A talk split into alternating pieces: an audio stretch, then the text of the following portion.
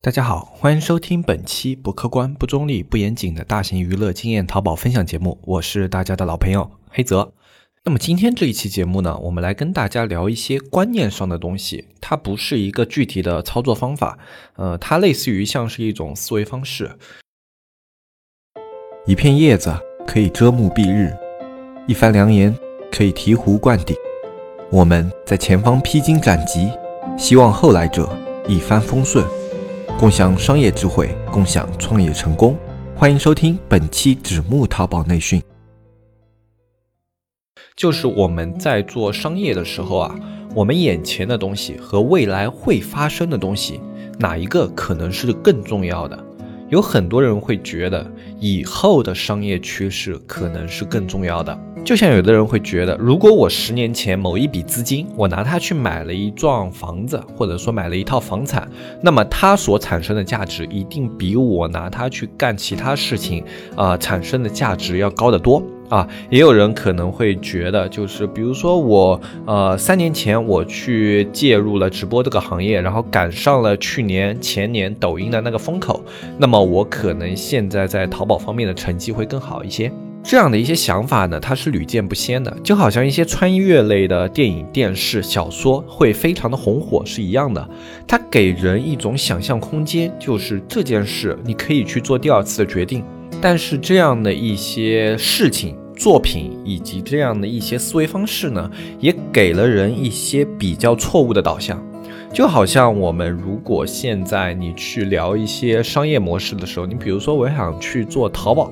有人会跟你说，淘宝未来肯定发展就不行了，怎么怎么样的啊？你去跟人去聊直播啊，有人可能会告诉你，直播现在最大的风口已经过去了啊，现在只是它最后的一盆冷饭啊。如果你去跟人聊一些社交电商，哎，有人可能会告诉你，这个东西它一定发展不起来。就不管你去跟有的人聊一些什么东西呢，他经常会用它未来的发展趋势去否定你。这样的情况可能大家碰到的会比较少，但是我们社区呢，就比如说小安，比如说我们的运营，比如说我在跟很多商家交流的过程中啊，就会经常去见到这样的一些想法。就他可能会去比较迷茫的来问我们一些意见，就好像说，呃，淘宝现在能不能做？那么我们会根据当下的一些条件、一些市场，我们会去给他一些建议啊，去跟他分析现在的淘宝现状是什么样的。然后呢，他经常会聊，那么如果我现在去做的话，未来淘宝是什么样的呢？啊，这个问题其实他是没有答案的，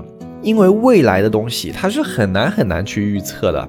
呃，有一门学问呢，叫未来学。说出来大家可能不信啊，但是真的有这样的一门学科，它叫未来学。呃，学这门学科的人，他负责干什么呢？他就是去负责所有数据在未来的一个指向。未来在某个节点会发展成什么样子？他们所有的工作就是去做这些的啊，就是精准的预测未来啊。有人可能会觉得这样的一门学科很扯淡，但是它是真实的存在的，而且已经存在了很长时间了。如果感兴趣的话，大家可以去搜索一下。既然这门学问它真实存在，那么它就不能像那种江湖骗子啊，或者说以前那种游方道士那样的信口开河，它一定是有一定的数据支持的。这个未来学，他们所利用的统计数据是非常非常强大的啊！他们有一个非常强大的一个统计学的团队在支撑着他们研究这样的一些东西，而且是非常正经的科学家在研究啊。那么用数据去预测未来，这好像就跟我们的商业非常像。有很多人就想要通过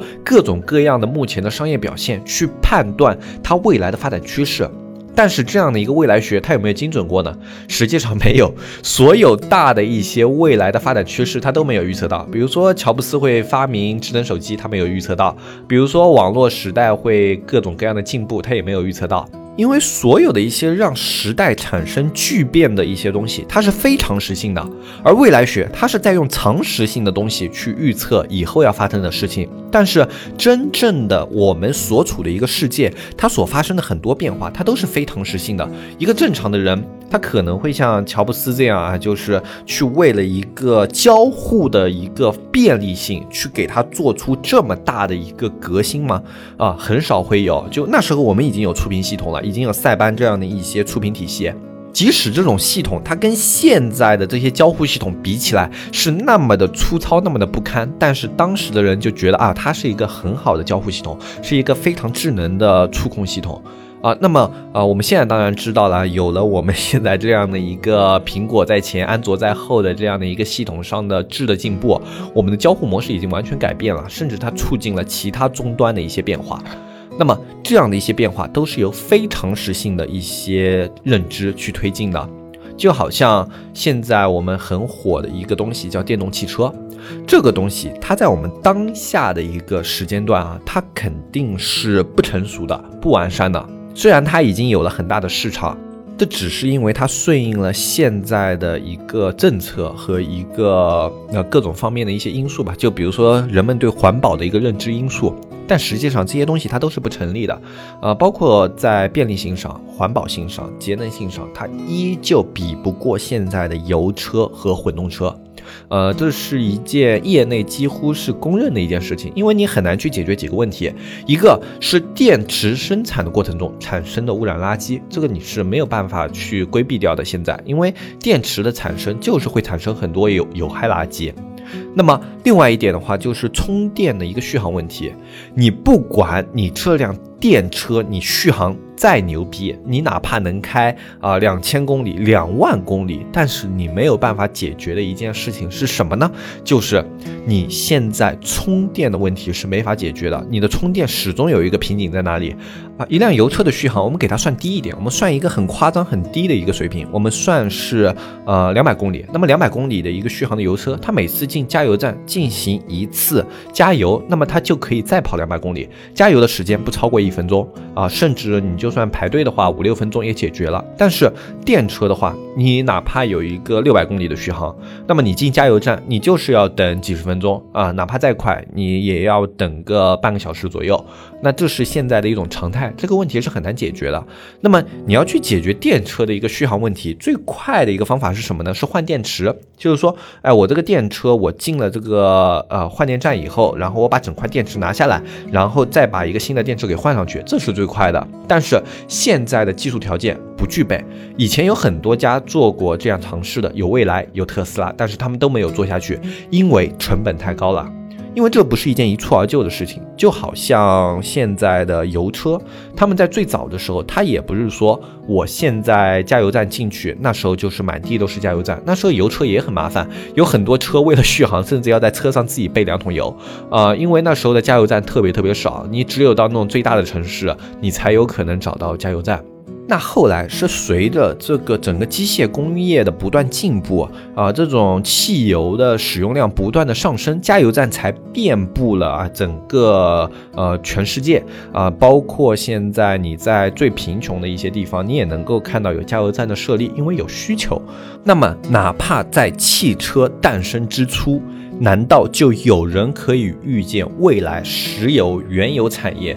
会是整个工业里面这么大的一块产业链吗？它的逻辑是非常通顺的。汽车这种便利的交通工具一定会为人所需求，为人所需求，它一定是会有一定的推广性的。那么在未来的话，那么随着这个汽车的不断普及，随着它的成本不断降低，那么石油的需求会越来越上升，汽油的需求会越来越上升，所以它在未来是一个好的一个产业。哎，这是不是一个感觉非常通顺的逻辑？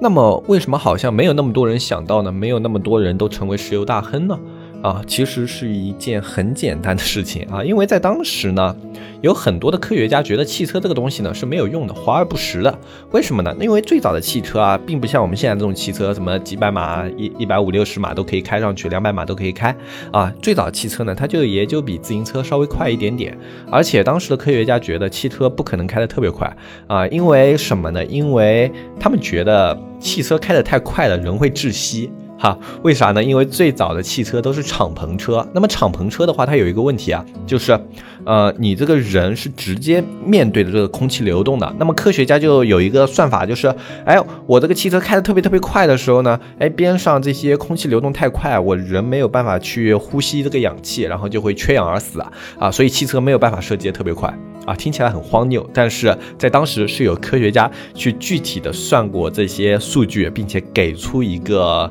呃这种例证的啊，然后就说，哎，汽车以后没有什么前途。那么这看起来现在是不是特别可笑呢？他们最后被什么打败了？他们被一块挡风玻璃给打败了。那么是当时去做这个计算的科学家太笨了吗？其实并不是的，因为关注的角度不一样。他在关注的角度是这个汽车在当时那个状态开到一百二十码、一百三十码的一个合理性。啊，但是别人要想的一个问题是什么呢？我怎么样能让这个汽车开到一百二十码、三十码？哎，这上面的人还可以坐的比较舒服。那么就是两种不同的思维导致了一个做出了一个比较荒谬的判断。呃，另外一批的汽车工程师呢，则用解决问题的角度去开发了挡风玻璃。那么这批汽车工程师，他们并不知道自己改变了未来。而那一个兢兢业业在计算这个汽车能否开到一百二十码的那个科学家呢，他可能才是真正的在去预计未来、再去预测未来的那个人。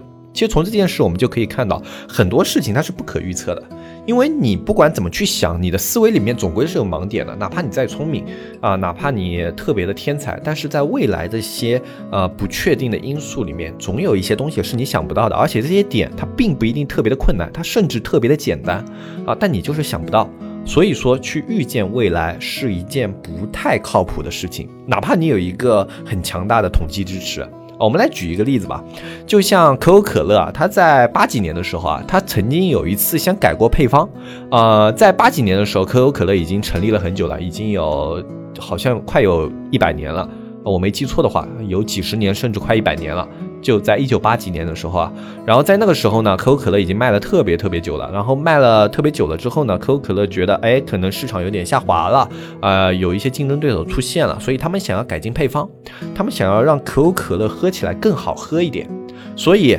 为了这个目的呢，他们去做了一件事情，做了一个调查。他们去针对呃新老两款饮品，去让很多不同的人去喝，去尝试，哎，去让人觉得哪一款饮品更好。那么他们调查下来统计数据里面啊，大部分的人选择了新款啊，就是说可口可乐这个新配方款呢啊是特别好喝的，哎，他们觉得能够容易接受。但是在实际上，可口可乐真的改了配方上市了以后呢？整个可口可乐差评如潮，全国各地都引起了特别大的反响，以至于可口可乐后来不得不把配方改回原先的那一种呃老的可乐。你要说可口可乐它没有去考虑，没有去认真准备嘛？其实它做了很大量的市场调研，然后也去很认真的开发了新产品，然后新产品也得到了测试内的大部分人的认可。那么最后为什么推向市场的时候失败了呢？啊，就因为他们当时八几年这样的一个环境呢，一个抽样调查它不具有一个特别强的参考性，呃，有这么几个因素影响：一个地域，一个人群是否真的具有那么广泛的代表性；第三个，人们在问卷调查时候的心态和他们正常去喝可口可乐的心态是否一样？其实他们忽略了很多点。就好像我如果这个时候有人啊有肯德基，他拿了两个新品的鸡腿或者说鸡排过来让我去尝试，说，哎，你觉得哪一种做法的鸡排会更好吃？那么。哎，我去做这个问卷调查的时候，我会怎么想呢？我可能会想，哦，他们可能想要出新品了啊。那么我刚刚就凭着我的口感，我会把老品给排除掉，然后我把新品给勾上，证明我吃出来新品了。哎，其实有很多人会有这样的心态，那或者说有的人就是在尝到第一口的时候，他会觉得，哎，这个新品真的还不错。但是反复去吃呢，他们也没有考虑到耐用性，就是客户对这个产品的厌倦程度的一个问题。就很多问题都是当时可口可。可乐在做调查的时候没有想到的，这就导致了最后他们推向市场的时候引发了一个巨大的灾难。啊，针对于这个事件，如果您有兴趣的话，您也可以去查一下，就是可口可乐的一个配方更改。连这么大的一个公司，在做了这么万全的准备的情况之下，然后去做出了一次更新，依旧受到了市场这么大的一个反弹，那就更别说，哎，我们这种普通人其实没有什么特别大的数据支持，能够看到的一点数据呢，也都来自于一些数据的研究平台，啊，然后包括你平时日常在营销中你看到的，其实也就只有自己的店铺和周边的一些模板，那么。我们依靠着这些东西去预测未来，肯定是不具有精准性的啊！就不要说半年后了，哪怕是半个月后，市场会不会有什么巨变呢？我不知道，因为我不知道这半个月中间会发生什么事情啊！就像直播，它有没有可能明天就凉呢？啊，不是没有可能啊，就好像万一什么呃一些一个政策出来不支持你，直接把你这个软件给封杀了啊，那它也不是没有可能的。那么它有没有可能之间一夜爆红呢？也有可能啊，可能融合了什么资本，玩出了什么新玩法啊，创出了一个什么特别有意思的一个新的功能，而这些都有可能把它引爆向一个新高度。那么我们怎么去判定它未来会怎么样发展呢？所以说，很多时候啊，活在当下，它要比预见未来重要的多。我现在开的一个淘宝店，那么我就去想这个淘宝店，哎，它要怎么样才能够去获得更高的一个利润，获得一个更高的销量？那么我去想这些东西，它要比呃，我去想以后淘宝店会发展成什么样，用处要更多。啊，我们去创业的话，其实就要两说了。就是我们去创业的话呢，一定的程度就是在赌这件事情，它在未来能成功啊。但是这样的一些赌博呢，它也是以当下为基础的，就是我现在有这个资金，那么我有这样的一个条件去赌这一件事情能成功。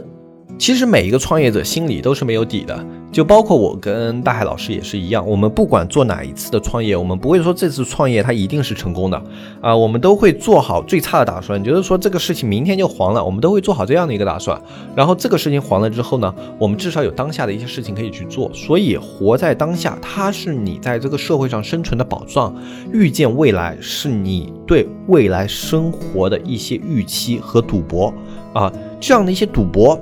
对于创业人来说是重要的，你应该去做一些尝试，在你有一些多余的钱和精力的时候，你应该去做一些尝试啊，它能够给你的未来提供更多的机会，但是也不能够因此去觉得你活在当下的东西是有问题的，除非它现在真的发生了问题，要不然的话，活在当下的一些东西就远比你预见未来的东西要重要的多。那么今天这一期节目呢，就跟大家分享到这里。如果你要想要学习更多的淘宝知识和淘宝经验的话，欢迎加入我们的社区。我们社区的加入方式是添加微信“纸木电商”的拼音，去添加我们客服小安，小安会给你介绍我们这个社区如何加入，以及社区里面的一些内容。社区的具体介绍呢，在我们下方详情页里面也有，你可以打开我们下方的详情页图片，仔细的看一下。我是黑泽，我们下期节目再见，拜拜拜拜拜。